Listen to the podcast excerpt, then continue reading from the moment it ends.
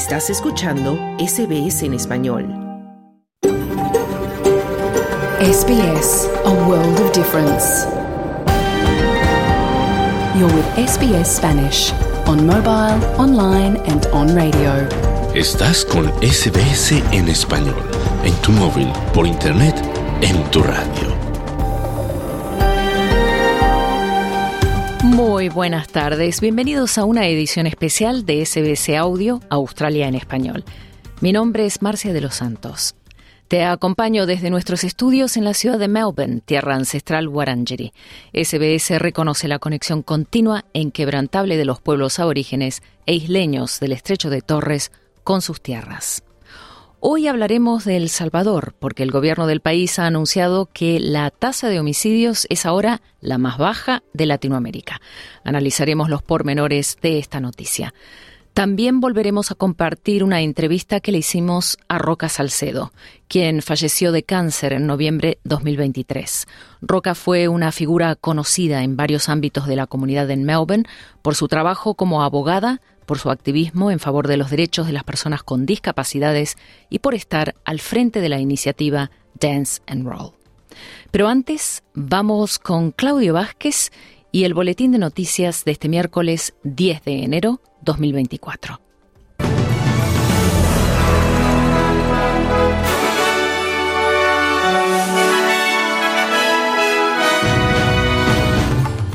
Gobierno de Ecuador decreta estado de excepción ante dura crisis de seguridad.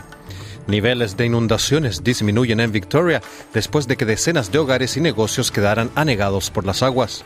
Gobierno federal anuncia revisión de los precios de los supermercados ante alza de los productos. Estos son los titulares del miércoles 10 de enero de 2024.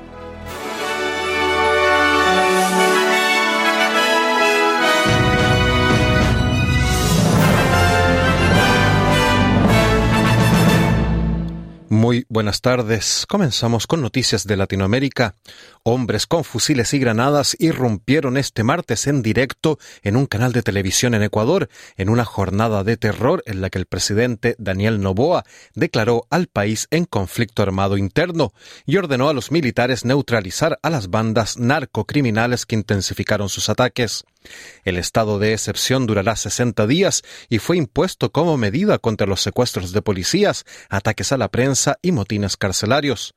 El decreto fue dado a conocer luego de que hombres armados encapuchados entraran al canal TC Televisión en Guayaquil cuando periodistas transmitían en vivo un noticiero, lo que provocó una dramática situación que se extendió durante al menos 30 minutos hasta que intervino la policía. Antes de que se apagaran las luces del set, se observó a los encapuchados empuñar una granada, apuntar con armas a trabajadores y colocar lo que parecía dinamita en la chaqueta de una persona. La policía afirmó más tarde que puso fin a la toma del canal y que detuvo a trece personas. Desde hace dos días Ecuador vive jornadas de terror a raíz de la fuga de la cárcel de Adolfo Macías, alias Fito, jefe de la principal banda criminal conocida como los Choneros. A la evasión de Fito se sumó el martes la fuga de Fabricio Colón Pico, uno de los capos de los Lobos, detenido por el delito de secuestro y su presunta responsabilidad en un plan para asesinar a la fiscal general. En medio del estallido, siete policías fueron secuestrados en Machala, Quito y El Empalme. También se registraron explosiones contra una estación policial frente a la vivienda del presidente de la Corte Nacional de Justicia y se encontraron vehículos incendiados.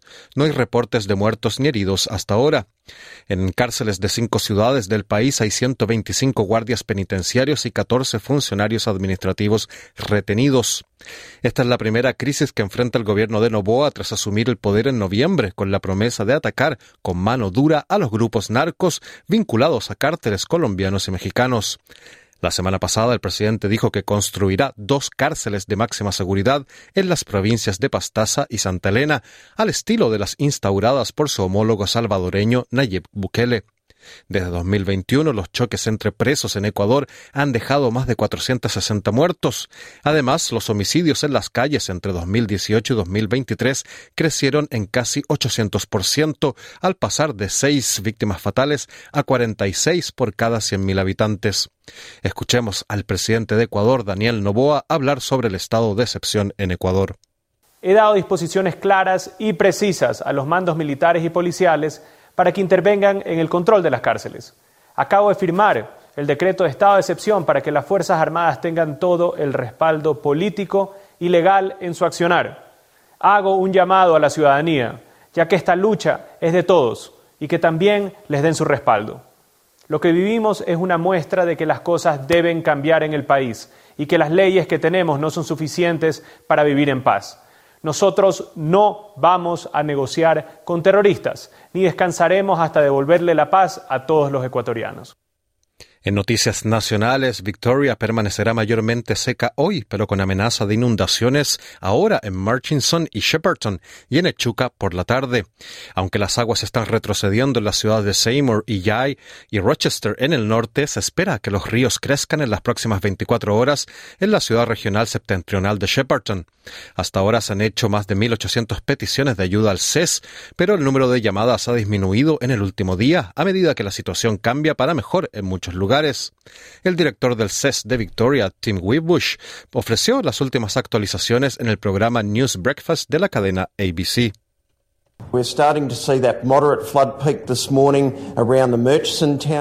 Estamos empezando a ver que el pico de inundación moderada esta mañana alrededor del municipio de Murchison, con alrededor de 10,5 metros de máxima, que luego comenzará a fluir hacia abajo durante todo el día a Shepherd y Murrumpa. Así que vamos a empezar a ver los niveles de inundación en aumento alrededor de Marina y Chapman durante todo el día y la noche de hoy, con un pico de inundación moderada alrededor de 10,9 metros allí en algún momento de la mañana, decía Biebush. Y el primer ministro Anthony Albanese está listo para visitar Victoria para discutir la ayuda de emergencia con algunas, como algunas ciudades se centran en la recuperación.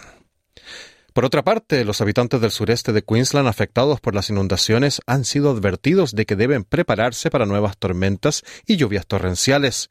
La Oficina de Meteorología prevé fuertes tormentas y aguaceros durante todo el día en algunas zonas del interior del sureste, en Claremont, en el centro de Queensland y en Hughenden, en el noreste del estado.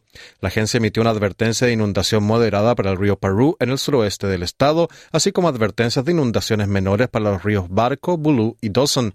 Esto se produce en un momento en el que se prevé el despliegue de ayuda en el extremo norte de Queensland, mientras la región se recupera de las inundaciones sin precedentes causadas por el ciclón Jasper. El primer ministro Anthony Albanese ha prometido el apoyo de fuerzas de defensa australiana a la zona devastada y se espera otro anuncio para hoy. Justamente el primer ministro Anthony Albanese afirmó que todas las opciones están sobre la mesa para introducir cambios en los supermercados con el fin de reducir el coste de los alimentos. El gobierno anunció que el exministro laborista Craig Emerson dirigirá la revisión del sector. La revisión del Código de Conducta de Alimentación y otros productos se produce en un momento en que los grandes supermercados sujetos al área al acuerdo de conducta se enfrentan a acusaciones de precios abusivos. El primer ministro Albanese declaró a la cadena ABC que la revisión era uno de los esfuerzos del gobierno para reducir los precios de los supermercados. Uh, uh, el doctor Emerson ha emprendido el trabajo y es una persona adecuada. Lo que estamos diciendo aquí es que hay un código de conducta voluntario que actualmente está a cargo de la industria. Esto será un examen de si realmente se quiere más mandato o no, porque sabemos que cuando hemos visto una reducción del coste para los supermercados, eso nos ha trasladado de forma adecuada a los consumidores y queremos asegurarnos de que así sea, decía el primer ministro Anthony Albanese. En noticias internacionales, el secretario de Estado estadounidense Anthony Blinken instó a los dirigentes israelíes a evitar causar daños a la población civil en medio de la intensificación de los conflictos en la franja de Gaza. Esto se produce durante la cuarta visita de Blinken a Oriente Próximo desde que estalló la guerra entre Hamas e Israel el 7 de octubre. La preocupación internacional ha aumentado por el gran número de palestinos muertos en, los ataques israelíes y una posible escalada de la guerra. Blinken hizo un llamamiento para poner fin al conflicto, pero se abstuvo una vez más de pedir un alto al fuego. Sabemos que enfrentarse a un enemigo que se incrusta entre la población civil, que se esconde y dispara desde escuelas, desde hospitales, supone un reto increíble, pero la cifra diaria de víctimas civiles en Gaza, especialmente niños, es demasiado alta, decía Blinken. Por otra parte, miles de dolientes en el sur del Líbano rindieron su último homenaje en el funeral del comandante de Hezbollah, Wissam Tawil, el martes 9 de enero. Tawil y otro combatiente de Hezbollah murieron por el impacto de un misil israelí contra el coche en el que viajaban en la localidad de Majd al-Selm. Wissam al-Tawil era jefe adjunto de la unidad de la fuerza de élite Radwan de Hezbollah y su muerte ha desatado temores de una guerra más amplia.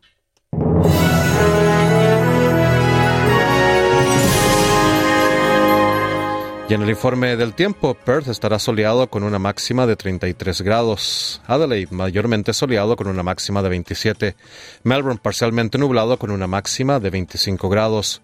Hobart similares condiciones con una máxima de 25 grados. Canberra igualmente estará parcialmente nublado con una máxima de 30 grados.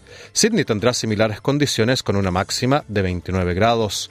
Brisbane tendrá algunas precipitaciones en la jornada de hoy con un tope de 31 grados y Darwin tendrá lluvias y posible tormenta con 32 grados de calor. Este fue el boletín de noticias del miércoles 10 de enero de 2024, pero no te vayas, que de inmediato comienza tu programa de SBS Audio Australia en Español con mucha más información. Mañana a la una, otro informe noticioso. Muy buenas tardes.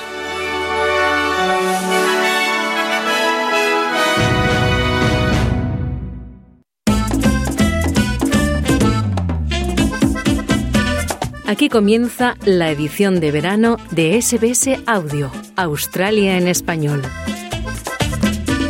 Muy buenas tardes y bienvenidos a SBS Audio. El Salvador registró en 2023 la tasa de homicidios más baja en 30 años, un resultado que por un lado beneficia al gobierno de Nayib Bukele y por otro genera inquietud entre organizaciones civiles que denuncian violaciones a los derechos humanos. Te contaremos más sobre esta noticia en instantes.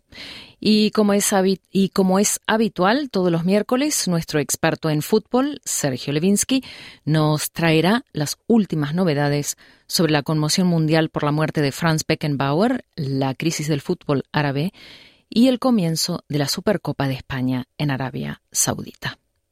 Pero antes, hoy en el programa vamos a compartir una entrevista que le hicimos a Roca Salcedo, quien falleció de cáncer a fines del año pasado.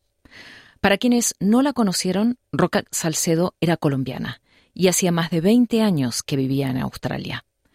Durante la mayor parte de su vida en el país, trabajó para ayudar a la comunidad hispana y australiana de Melbourne. El trabajo que desempeñaba como abogada, su activismo en favor de los derechos de las personas con discapacidades y la iniciativa Dance and Roll, que creó para que las personas en sillas de rueda puedan aprender a bailar, son solo algunos de los ejemplos que reflejan su gran compromiso social. Vale aclarar que Roca daba las clases de baile para personas en sillas de rueda desde su propia silla de ruedas. El proyecto Dance and Roll fue tan exitoso que Roca recibió el premio al liderazgo en discapacidad por el gobierno de Victoria y poco después se convirtió en una de las embajadoras de otra campaña gubernamental de televisión llamada This Girl Can, creada para inspirar a las mujeres de todas las edades a mantenerse activas, a través de los deportes. Su trabajo como defensora de los derechos de las personas con discapacidades surgió por un evento lamentable.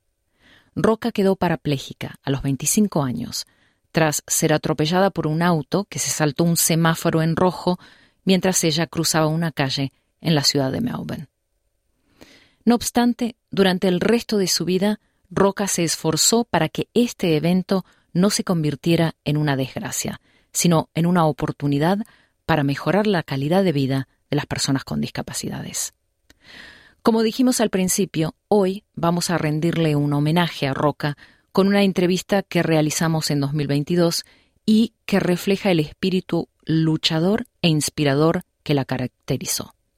Pero antes, uno de sus más cercanos amigos, David Parea, comparte algunas palabras sobre la idiosincrasia de Roca y de la vida que llevó.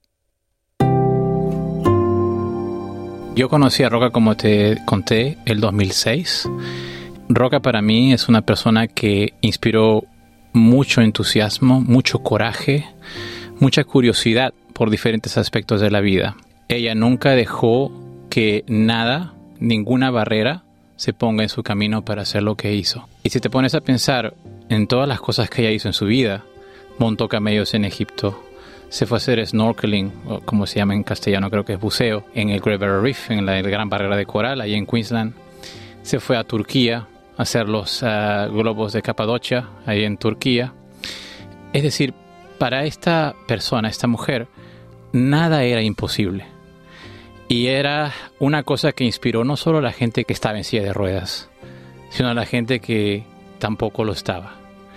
Y eso realmente a mí me inspiró mucho, porque ella era una persona que irradiaba un positivismo único. Eh, veía su cara, veía sus ojos, veía su sonrisa, y automáticamente cualquier preocupación que tú tuvieses en tu vida se borraba. Era una persona que inspiraba un coraje a seguir a la vida muy fuerte, muy fuerte. Y es eso que realmente yo pienso que es el legado de ella. Te voy a dar un ejemplo. Acabamos de pasar la Navidad. En el 2010, yo fui, eh, y Roca también vino con su hermano, a un almuerzo que organizó la iglesia um, Our Lady Help of Christians ahí en Fitzroy. Y ese almuerzo era dedicado a la gente que o no tenía casa o era desventajada eh, económicamente o por alguna razón estaban solas. Entonces, como ese es un ejemplo de ella dedicó el día de Navidad, el 25 de diciembre de 2010, junto con conmigo y con otras personas que estuvieron ahí, hacer una cosa por las personas que no tenían con quién pasar Navidad. Y ya te pones a pensar, entonces, que ella realmente se ponía mucho en el lugar de los demás. No solamente abogó por las personas que, que estaban discapacitadas, sino también por las personas con cualquier forma de barrera, sean refugiados, sean personas que recién llegaron a Australia, personas que realmente necesitaban un poquito de ayuda.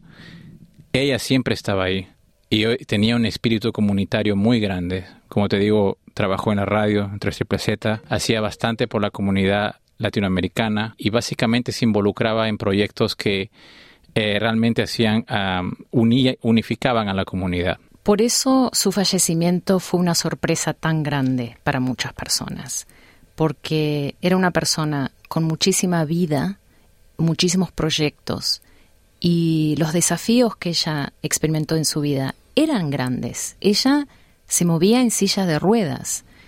Entonces la vida en ciertos aspectos era más difícil que para muchas otras personas, pero no lo veía de esa forma. Entonces esa inspiración que ella logró pasar a otras personas es lo que al mismo tiempo hizo que muchas se sintieran tan sorprendidas por su muerte. Sí, y obviamente ella a mí me sorprendió mucho, me chocó mucho cuando yo escuché la noticia de su fallecimiento. Y como hablábamos antes, Marcia, eh, fue su elección de mantener su, su em, enfermedad privada. Y entonces, obviamente, eh, uno se respeta, respeto yo eso. Pero claro, como tú dices, una persona con tanta vitalidad, con tanto entusiasmo, con tantas ganas de vivir la vida al máximo, cada minuto, realmente uno piensa a veces que esas personas son inmortales. Y en verdad, para serte sincero, lo es.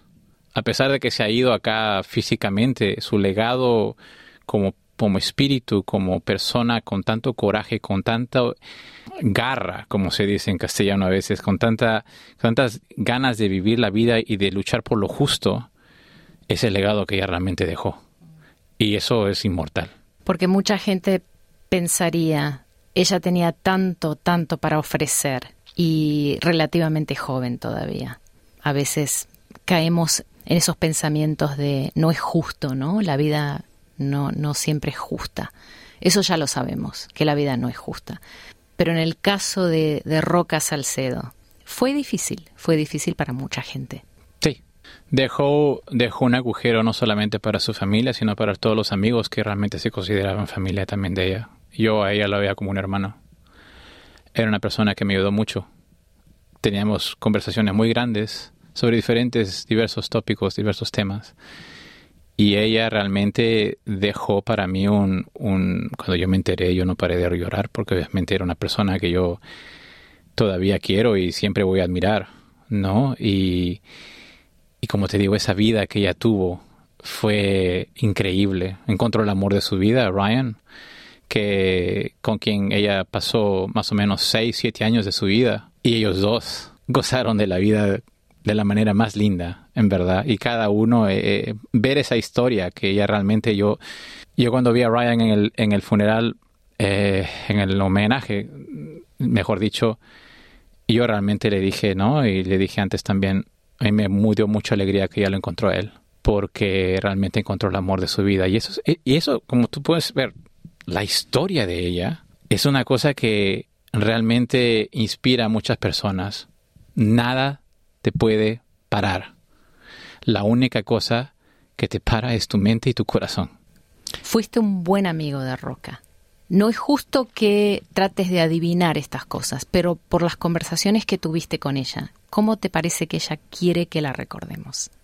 Yo creo que ella quiere que la recordemos como una persona que nunca le dijo no a la vida, que siempre vio lo positivo de cada situación, que siempre uh, siguió con admiración, con agarre, con, con coraje cada desafío de la vida, pero cada momento de luz, de felicidad, ella lo agarraba y lo, como se dice, se lo exprimía como si fuera una naranja para sacar el jugo. Le sacaba el jugo a la vida, como se dice. Y básicamente yo pienso de que eso es lo que queda que realmente si uno quiere recordar a Roca y quiere, y quiere mantener su memoria vida, tiene que buscar en su vida algo que te apasione y sacarle, la, sacarle el jugo a la vida, porque la vida a veces es corta. Y como tú dices, murió de 47 años, joven, pero obviamente uno nunca sabe cuándo se va. Lo único que sabe es lo que deja. Y realmente ella dejó mucho, mucho. David Perea, muy buen amigo de Roca Salcedo. Te invito a escuchar la siguiente entrevista que le hicimos a Roca en 2022, en la que cuenta un poco sobre su historia y sus proyectos. Gracias, aquí voy a estar. Muchísimas gracias. Gracias, gracias Marcia.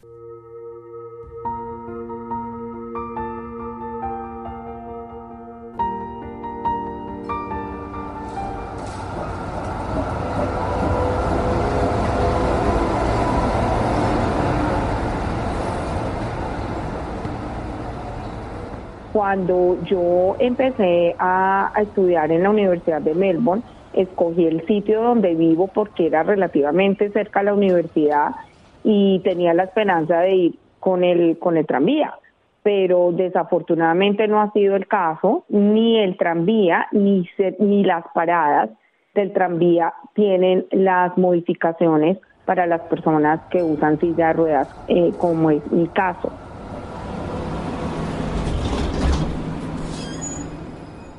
Como parte de las disposiciones de la Ley de Discriminación por Discapacidad del Gobierno de la Commonwealth y las normas de discapacidad para el transporte público accesible, el Gobierno de Victoria se comprometió a construir más de 1.700 paradas de tranvía equipadas con facilidades para que las personas en sillas de ruedas puedan viajar de manera segura. La meta era completar los trabajos para 2022 y en 2032 introducir una nueva flota de tranvías con pisos bajos.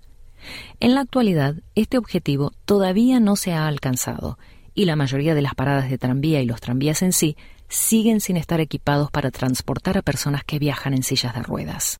Melbourne tiene el sistema operacional de tranvías más grande del mundo, con 24 rutas y hay 1.763 paradas de tranvía. Entonces, es entendible que hacer todas estas modificaciones no es fácil. Sin embargo, esto no solamente beneficiaría a las personas en silla de ruedas, beneficiaría también a los adultos mayores que tienen que enfrentarse para subir un tranvía, la altura es muy grande desde el piso o desde la calle hasta el primer escalón del tranvía, o también padres que tienen los cochecitos de los niños o personas que usan, por ejemplo, caminadores o otro tipo de ayudas de movilización. El transporte debe ser para el beneficio de todos, indiscriminadamente. En el caso de los autobuses, Roca admite que los servicios son bastante buenos, pero que igual se podrían explorar medidas que están funcionando muy bien en otras ciudades grandes del mundo. No todos los autobuses son asequibles, pero la, la gran mayoría tienen una rampa que el conductor del bus tiene que, pues, tiene que parar el bus y simplemente mover manualmente la rampa. Eh, es interesante este tema porque hay países como Londres, en, en Inglaterra, en Londres, por ejemplo, los buses, la rampa es automática, entonces el conductor no tiene que literalmente pararse y manualmente poner la rampa. Pienso que hay muchas tecnologías que podríamos adoptar en cuanto a rampas que son muy livianas, que se usan en otros países y hacen fácil el acceso a, las personas eh, a lugares como, por ejemplo, restaurantes, porque no es solamente tener un transporte asequible. Yo no saco nada teniendo un tranvía que en mi silla de ruedas puedo entrar sin problema, pero llego al restaurante y el restaurante tiene dos escalones. O a, un museo que tiene una cantidad de obstáculos físicos que no permiten a las personas discapacitadas entrar. Entonces pienso que el tema de accesibilidad tiene que ser un componente o con una mirada global. Es el transporte, pero es también los sitios públicos, es también los restaurantes, es hablar de un diseño universal, de una accesibilidad a nivel universal. En el mientras tanto, Roca depende de un modo de transporte que le permite viajar de manera autónoma, rápida y segura. Tengo la fortuna de que tengo mi automóvil y mi automóvil está modificado con un aparato que se maneja con las manos donde aceleras y frenas. Y también tengo un aparato en el techo del carro que sube eléctricamente mi silla de ruedas. Entonces la silla de ruedas va arriba del automóvil. Hay compañías especializadas en hacer las modificaciones del auto. No todo el mundo usa las mismas modificaciones. Para darte un ejemplo, hay personas que colocan la silla de ruedas adentro del carro. En mi caso, yo la coloco en la parte de arriba. Entonces, las modificaciones se hacen personalizadas de acuerdo a las necesidades o a las conveniencias de las personas discapacitadas. La modificación de un vehículo para que pueda ser conducido por una persona en silla de ruedas cuesta miles de dólares. Por lo tanto, muchas personas de ingresos bajos no tienen otra opción que apoyarse en las empresas de taxi que tienen camionetas adaptadas para usuarios con discapacidades físicas. Victoria mantiene un programa que ofrece un descuento del 50% en las tarifas de los maxi taxis. El plan está disponible para todas las personas con una discapacidad permanente o grave. El descuento tiene un importe máximo por viaje y un límite anual. Y para calificar, la persona debe ser residente permanente y tener una discapacidad que afecte su habilidad de usar el transporte público de manera autónoma. Las personas discapacitadas tienen el derecho a aplicar a una tarjeta de subsidio de taxis del gobierno. Esta tarjeta eh, te permite pagar la mitad del precio total de la carrera que se hizo en, en el Maxi Taxi. El otro porcentaje pues es un subsidio del gobierno. Entonces, bueno, eso reduce los costos. Obviamente, el precio pues depende de la distancia a la que tú vayas, ¿no? También es a veces complicado hacer las reservas de estos maxi taxis porque a veces están ocupados o no hay los suficientes o son usados pues en otro en otro tipo de situaciones sobre todo por ejemplo personas que van al aeropuerto y tienen varias uh, maletas para viajar. Uh, pero bueno es una opción y es una opción cómoda. Yo los he usado muchas veces y los conductores están entrenados para manejar uh, la rampa con la que te subes y ellos tienen que utilizar como unos cinturones especiales para agarrar o afirmar la silla de ruedas al taxi, pues para evitar de que te estés moviendo en el trayecto durante el taxi. O sea que el descuento del 50% en la tarifa total para las personas con una discapacidad aplica solamente a habitantes de Victoria o es una iniciativa federal? Es una iniciativa federal y para darte un ejemplo, yo tengo mi tarjeta y es de Victoria en Semana Santa tuve la oportunidad de viajar a Darwin y llamé a la compañía de Victoria y ellos me dieron unos vouchers que podía utilizar en Darwin para que se aplicara el descuento. la tarjeta como tal no la podrías usar en otro estado, pero la compañía te manda los vouchers que se aplican a los otros estados para tener el descuento. Y en Darwin también me llevé la sorpresa que ellos tenían a Maxi Taxis también. Y en Sydney también hay Maxi Taxis. Para obtener el descuento en los viajes de Maxi Taxi hay que completar un formulario especial. Tu doctor tiene que llenar parte de este formulario atestiguando que pues eres una persona con discapacidad y que eres una persona, por ejemplo, usa una silla de rueda o que, que no tiene facilidad de movilidad y que necesita usar pues esta tarjeta.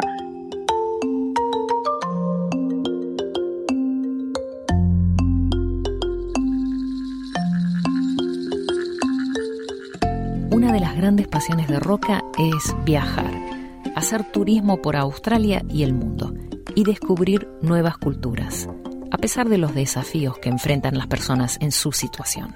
Yo planeo con tiempo y siempre que viajo, llamo a la aerolínea y me asesoro de que ellos sepan que yo soy una persona discapacitada para que ellos reserven la silla porque se usa una silla especial cuando te subes al avión para pasarte a la silla del avión. Sin embargo, hay una cosa que es muy difícil de controlar y que sí puede arruinarte completamente tu viaje y es que desafortunadamente mucha gente se queja de cómo tratan las sillas de ruedas los maleteros o las personas encargadas de los equipajes que pueden tirarla y no tener cuidado y pues, si tú llegas a tu destino y tu silla está dañada, pues es un problema bastante grave porque si estás en un país que es nuevo y probablemente habla en otro idioma, ¿cómo vas a, buscar si llegas en la noche o algo quien arregle tu silla? Roca insiste que es sumamente importante crear conciencia para que las personas que trabajan en lugares como los aeropuertos entiendan que deben manejar una silla de ruedas de manera cuidadosa. Pero este no es el único contrapié que Roca ha experimentado en un aeropuerto.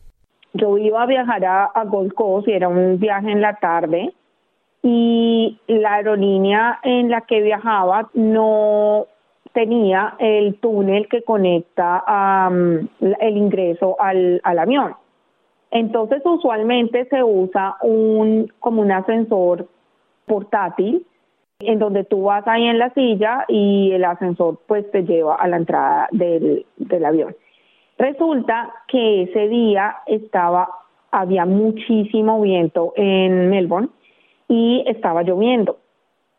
Cuando ya todo el mundo estaba abordando y yo iba con mi familia, se me acercaron de la aerolínea y me dijeron que desafortunadamente por las condiciones climatológicas de ese momento no era seguro usar el ascensor portátil. Entonces básicamente me dijeron usted no puede entrar al avión, usted no puede viajar y sí fue una situación bastante estresante. Yo le dije a mi familia que pues que ellos siguieran y la aerolínea me mandó en otra aerolínea, en otro vuelo mucho más tarde, que sí tenía el acceso por el túnel. Entonces, bueno, yo rodé con la suerte de que la aerolínea me ayudó y me mandó en otro vuelo, pero la gente usualmente lo ayuda a uno, la gente usualmente entiende las circunstancias y busca solucionar el problema con uno. Así que finalmente llegué a mi destino mucho más tarde, pero, pero llegué.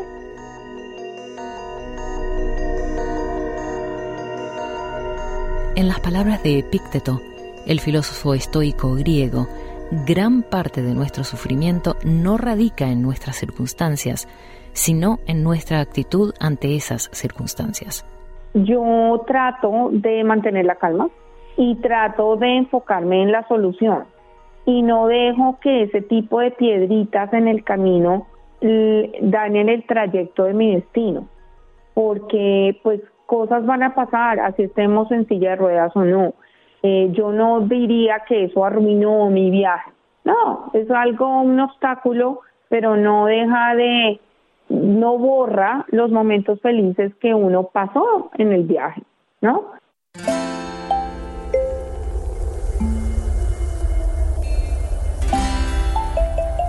La vida no es perfecta, pero depende de nosotros con qué cristal queremos verla. Si queremos ver lo negativo o queremos ver lo positivo. Entonces, pienso que es enfocarnos en, las cosas lindas, en la familia, ¿no? En disfrutar cosas simples como el tomarse un café, por ejemplo, con un amigo y ser recursivos, adaptarnos. Eso es lo importante, encontrar esa, ese ritmo, esa vida, esa vibración, esas pasiones que nos hacen humanos. Estabas escuchando una entrevista con Roca Salcedo, quien falleció de cáncer en noviembre del año pasado. Roca fue abogada, activista en favor de los derechos de las personas con discapacidades, creadora de la iniciativa Dance and Roll, embajadora de la campaña Disco Can, voluntaria en la Cruz Roja, radio comunitaria, la Comisión de los Derechos Humanos en Australia y ávida aprendiz de la lengua francesa y el violín, entre muchos otros intereses y pasiones. En SBC Audio celebramos su vida y gran compromiso social. Estás escuchando SBS en español. Estás escuchando la edición de verano de SBS Audio Australia en español. Hablamos ahora de El Salvador, porque el gobierno informó de la reducción de homicidios en 2023, asegurando que el país ahora ostenta la tasa más baja de homicidios en Latinoamérica. Pero organizaciones civiles, civiles denuncian la violación a los derechos humanos en el país centroamericano. Nuestro corresponsal en Latinoamérica, Wilfredo Salamanca, amplía la noticia. El número de homicidios en El Salvador se redujo un 68% durante el año pasado debido al régimen de excepción para combatir a las pandillas, colocando al 2023 como el año más seguro en la historia del país centroamericano. Así lo indican sus autoridades de seguridad pública. El Salvador era considerado uno de los más violentos del mundo. En 2015 llegó a registrar una tasa de 103 homicidios por cada 100.000 habitantes. El Salvador permanece desde marzo de 2022 bajo un régimen de excepción que suspende algunos derechos constitucionales con el objetivo de contrarrestar a las violentas maras. Un salvadoreño que sobrevivió el fuego cruzado entre pandillas comenta esta situación que le dejó en silla de ruedas. Ahí está esa lámina, todas estas paredes, todo alrededor hay impactos de bala es porque acá eh, antes los niños no podían estar tranquilos así como están nada, sino que la gente estaba con un gran temor. El Salvador era considerado uno de los más violentos del mundo. En 2015 llegó a registrar una tasa de 103 homicidios por cada 100.000 habitantes. El ministro de Justicia y Seguridad Gustavo Villatoro señala que en 2023 se cometieron 154 asesinatos frente a los 495 del año anterior. Esas cifras no incluyen las bajas de los pandilleros que se enfrentan a policías y soldados y los decesos de personas que mueren bajo custodia del Estado. Esa actividad homicida, ese monopolio homicida que tenían las pandillas, desaparece en los primeros nueve meses de activación del régimen. Durante la vigencia de la polémica medida, los cuerpos de seguridad han detenido a casi 75 mil supuestos pandilleros, mientras que los grupos de derechos humanos han denunciado la muerte de casi 200 en prisión. El director de la Policía Nacional Civil de El Salvador, Mauricio Arreaza Chicas, comentó sobre las detenciones realizadas bajo el régimen de excepción.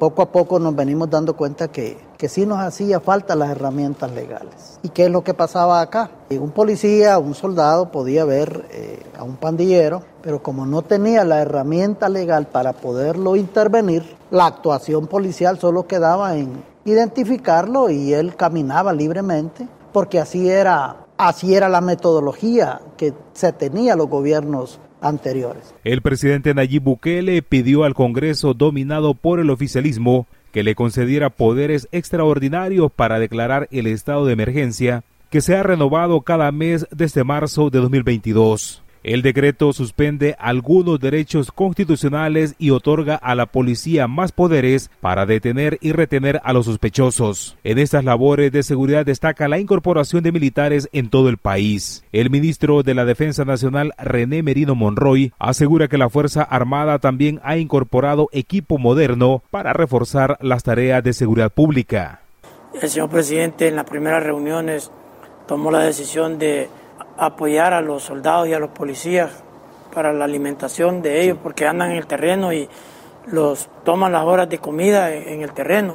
Entonces que ellos tuvieran esa capacidad. Comenzamos por ahí, pero luego viene la, la parte, la tecnología, el equipamiento, también es importante. Y todo eso incide en la moral.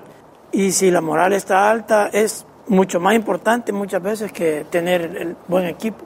El régimen de excepción y el encarcelamiento de presuntos pandilleros en El Salvador le ha granjeado niveles de popularidad sin precedentes al presidente Nayib Bukele, quien buscará la reelección en febrero, a pesar de que la constitución no lo permite. En su discurso en Naciones Unidas, Bukele defendió las políticas de seguridad adoptadas por su gobierno. El mandatario descalificó las críticas contra sus medidas que han sido señaladas internacionalmente como violaciones a los derechos humanos.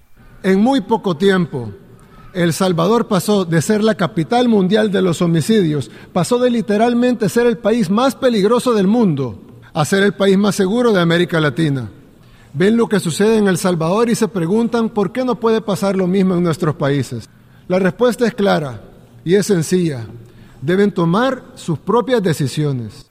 Por su parte, organizaciones civiles denuncian la crisis de los derechos humanos en El Salvador. Desde la ONG Cristosal, Zaira Navas comenta las políticas de seguridad del gobierno que preside Nayib Bukele. Ha documentado los abusos de autoridad las detenciones arbitrarias, las muertes violentas, la situación grave al interior de los centros penales, la política de Estado de detenciones arbitrarias, de negación de información, de desprecio a los derechos humanos. De acuerdo con el gobierno de El Salvador, la implementación del régimen de excepción y el plan denominado control territorial han permitido que no haya homicidio durante 518 días no continuos desde que Nayib Bukele asumió la presidencia el 1 de junio de 2019. Mientras el Observatorio de Derechos Humanos de la Universidad Centroamericana UCA señala que la cifra gubernamental de muertes violentas tiene un subregistro elevado y no es veraz. Para SBS Audio informó Wilfredo Salamanca. Estás escuchando SBS Audio Australia en Español. Mi nombre es Marcia de los Santos. Abrimos un espacio ahora para Hablemos de fútbol. Así es, tiempo para hablar de uno de los deportes favoritos de nuestra comunidad, el fútbol. Y como cada semana, le damos la bienvenida a nuestro experto en la materia, Sergio Levinsky. Muy buenas tardes, Sergio. ¿Qué tal? ¿Qué tal, Marcia? ¿Cómo estás? Un placer. Comenzamos, Sergio, con la conmoción mundial por la muerte de Franz Beckenbauer, uno de los mejores defensores de la historia y leyenda total del fútbol alemán. Sí, tal cual, Marcia, tal cual. Eh, realmente el mundo está conmovido porque si bien eh, Franz Beckenbauer estaba muy enfermo ya hace tiempo, no salía prácticamente de su casa, eh, no, dejó de, no dejaba de ser una persona joven dentro de todo, 78 años, y además por todo lo que representa, ¿no? Un mundo del fútbol que se queda sin uno de los ya últimos mohicanos, porque entre, en los últimos 10 años fallecieron cinco de los mejores seis jugadores, los mejores jugadores de la historia. En 2014 falleció Alfredo Di Stefano, en 2016 Johan Cruyff, en 2020 Diego Maradona, en 2022 Pelé y ahora Franz Beckenbauer, ¿no? Realmente tremendo, Franz Beckenbauer, el Kaiser, como se le llamaba también, el emperador, por su manera tan elegante, tan florida de jugar, Vos sabés que Johan Cruyff, que fue un gran rival de él en el Ajax de Holanda, que fue rival del Bayern Múnich, el gran equipo en el que jugó Franz Beckenbauer, además de la selección alemana, decía que Franz Beckenbauer era un defensor que jugaba. Es algo bastante raro, es el defensor normalmente está para marcar, para defender, pero Franz Beckenbauer su mayor característica era jugar al fútbol, jugar muy bien con la pelota, dar pases excelentes, darle velocidad.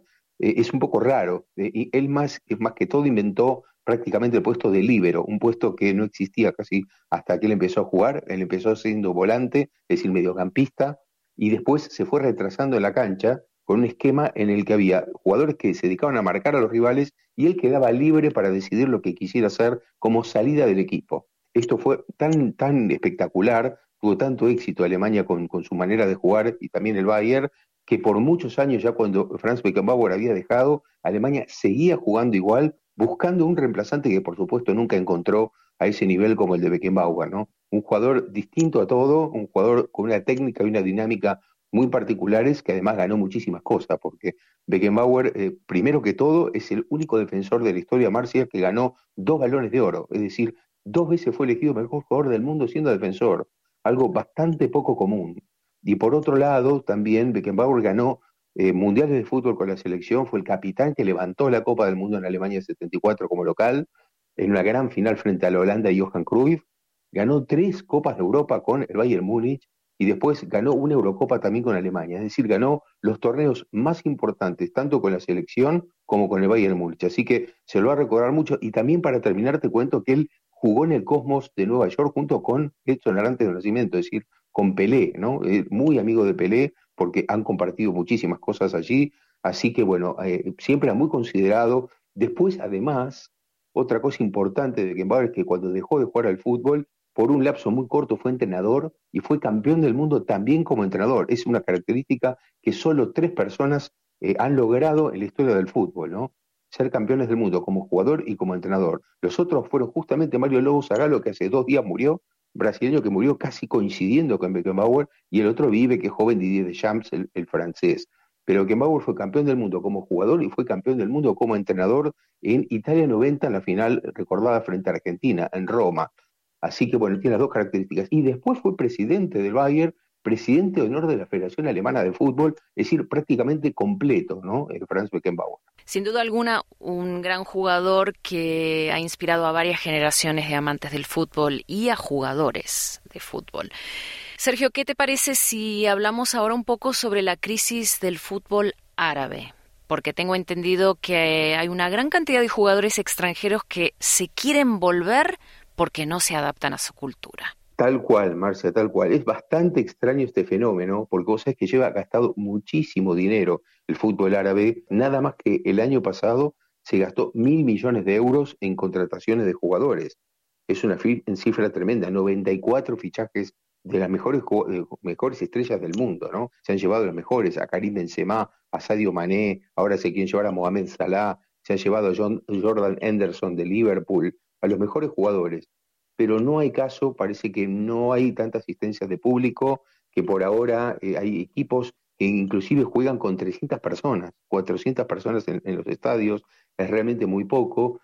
Y el otro tema de eso es muy, desmotivante, mm. tristísimo, muy desmotivante. Y por otro lado, claro, lo que está empezando a pasar es que entre el, el modo de vida tan distinto a Occidente y que los jugadores están acostumbrados a tanto público, ven que no hay público, que no hay un gran interés, entonces ya los jugadores empiezan a decir que se quieren ir o a veces hasta manifestarlo directamente. Por ejemplo, Karim Benzema en el Mundial de Clubes pasado, que se jugó hace pocos días en Arabia Saudita, directamente terminó su participación y se fue sin destino. No se sabía dónde estaba Karim Benzema, después se lo encontró en Madrid, pero bueno, Benzema se fue descontento con la situación. Henderson, que es el que te mencionaba de Liverpool, jugador veterano que fue muy criticado por irse de Liverpool y dejar el equipo cuando era capitán, ahora dice que se arrepiente de haberse ido y que quiere volver al fútbol inglés. Bueno, así como ellos hay cantidad de jugadores que están arrepentidísimos de la situación. ¿Sabes que esto se lo llama en, en Arabia sport washing? Sport washing es una manera de lavar la cara eh, deportivamente, ¿no? Mostrar una cara bonita, deportiva, por el lado de Arabia Saudita, que se está planteando gastar otros mil millones, Marcia, en contratar más jugadores, a ver si con esto puede cambiar la situación. Pero la media de espectadores por partido en el fútbol árabe es de 8.500 personas. Estamos hablando de que un partido, no sé, eh, Barcelona-Real Madrid van 70.000, 80.000. Eh, lo mismo un partido, no sé, de Champions entre el Bayern o, o cualquier equipo, o eh, no sé, de los grandes de Real Madrid. En general todos llevan muchísima gente. Hablar de 8.500 personas en un público que supuestamente está ávido por ver estrellas, estamos hablando de una crisis realmente importante. Así que bueno, se debate un poco Arabia Saudita de qué hacer con esto porque quiere seguir gastando, porque vos sabés, Marcia, que el 2034 Arabia Saudita ya tiene otorgada la sede del Mundial. Es decir, va, a organizar un Mundial. Entonces, claro, ellos quieren ir para arriba, quieren ir creciendo con el fútbol, pero se encuentran ante toda esta situación. El público no responde mucho, sí los, los derechos de televisión, que es lo que más en este momento les está redituando, y lo que dice eh, Bin Salman, que es el príncipe de Arabia Saudita, es que hasta ahora el fútbol lo que le importa es que rinde el 1% del PBI del país. Pero claro, todo esto en derechos de televisión y en, otras cuestiones. En lo que es el fenómeno cultural, por ahora está en veremos. Claro, ese fenómeno cultural que no se puede comprar con dinero. Exactamente, exactamente. Sergio, Hablemos ahora de las noticias de la Supercopa de España que comienza mañana en Arabia Saudita, ¿no es así? Sí, sí, efectivamente. Mira, hablamos, eh, viene muy bien para hablar de esto, ¿no? Porque fíjate, otro de los elementos del sport washing es justamente esta Supercopa de España, porque uno dice, qué raro, Marciano, uno habla de Supercopa de España cuatro equipos españoles, Atlético, Real Madrid, Barcelona y Osasuna, y juegan en Arabia Saudita, fíjate, en territorio de Arabia Saudita porque pusieron dinero hasta 2029. Es decir, la, Supercopa de España se juega cada año, por 10 años se está jugando la Supercopa de España en Arabia Saudita. Y también la de Italia, por cierto, se está jugando en Arabia Saudita. Entonces, bueno, e, entre tantos otros espectáculos se están montando este, que comienza en las próximas horas es un cuadrangular en el que se juegan dos semifinales y los dos ganadores juegan la final. Bueno, en este caso, el primer partido es un gran partido, es un partido entre Atlético y Real Madrid. Es decir, estamos hablando del clásico de Madrid trasladado a, país árabe, ¿no? Trasladado a Arabia Saudita, con una particularidad que hay que comentar aquí, que es que es bastante raro esto, no suele ocurrir mucho, que Atlético y Real Madrid van a jugar tres veces en menos de un mes porque van a jugar este partido en el que se van a eliminar, por cierto, el, que gane va a ir a la final de esta Supercopa de España, pero la semana que viene juegan por la Copa del Rey en el, Estadio de Atlético Madrid, es decir, por otra competencia, la Copa del Rey. Y el 4 de febrero están jugando otra vez, pero por la Liga Española. O sea que fíjate el calendario cómo dio, a veces el calendario es así, dio tres, tres veces el enfrentamiento entre Atlético y Real Madrid por tres torneos distintos. Y al día siguiente van a jugar Barcelona y Osasuna, un Barcelona en crisis, por cierto, que si bien no pierde los partidos, pero hace 26 partidos que no gana por más de un gol. Rarísimo con todos los jugadores que tiene el Barcelona y va a enfrentar a un Osasuna que siempre es un rival bastante complicado. O sea que el ganador de Atlético Real Madrid juega en la final del domingo contra el ganador de Barcelona Osasuna. Así que vamos a ver qué nos depara esta Supercopa de España. Así es, Sergio, y hasta aquí llegamos por hoy con Hablemos de Fútbol. Muchísimas gracias, Sergio Levinsky, por toda esta información. Por favor, Marcia, un placer y un gran abrazo. SBS Spanish. Comparte nuestras historias en Facebook.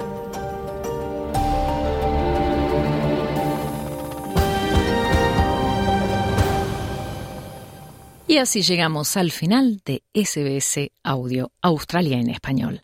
Recuerda que en los próximos minutos este programa estará disponible en nuestra página de internet en sbs.com.au barra Spanish y también por la aplicación SBS Audio. No te olvides que también estamos en Instagram y Facebook. Nos puedes encontrar bajo el nombre SBS Spanish Australia en Español. Gracias por tu compañía. Que tengas una hermosa tarde. ¿Quieres escuchar más historias como esta? Descárgatelas en Apple Podcasts, Google Podcasts, Spotify o en tu plataforma de podcast favorita.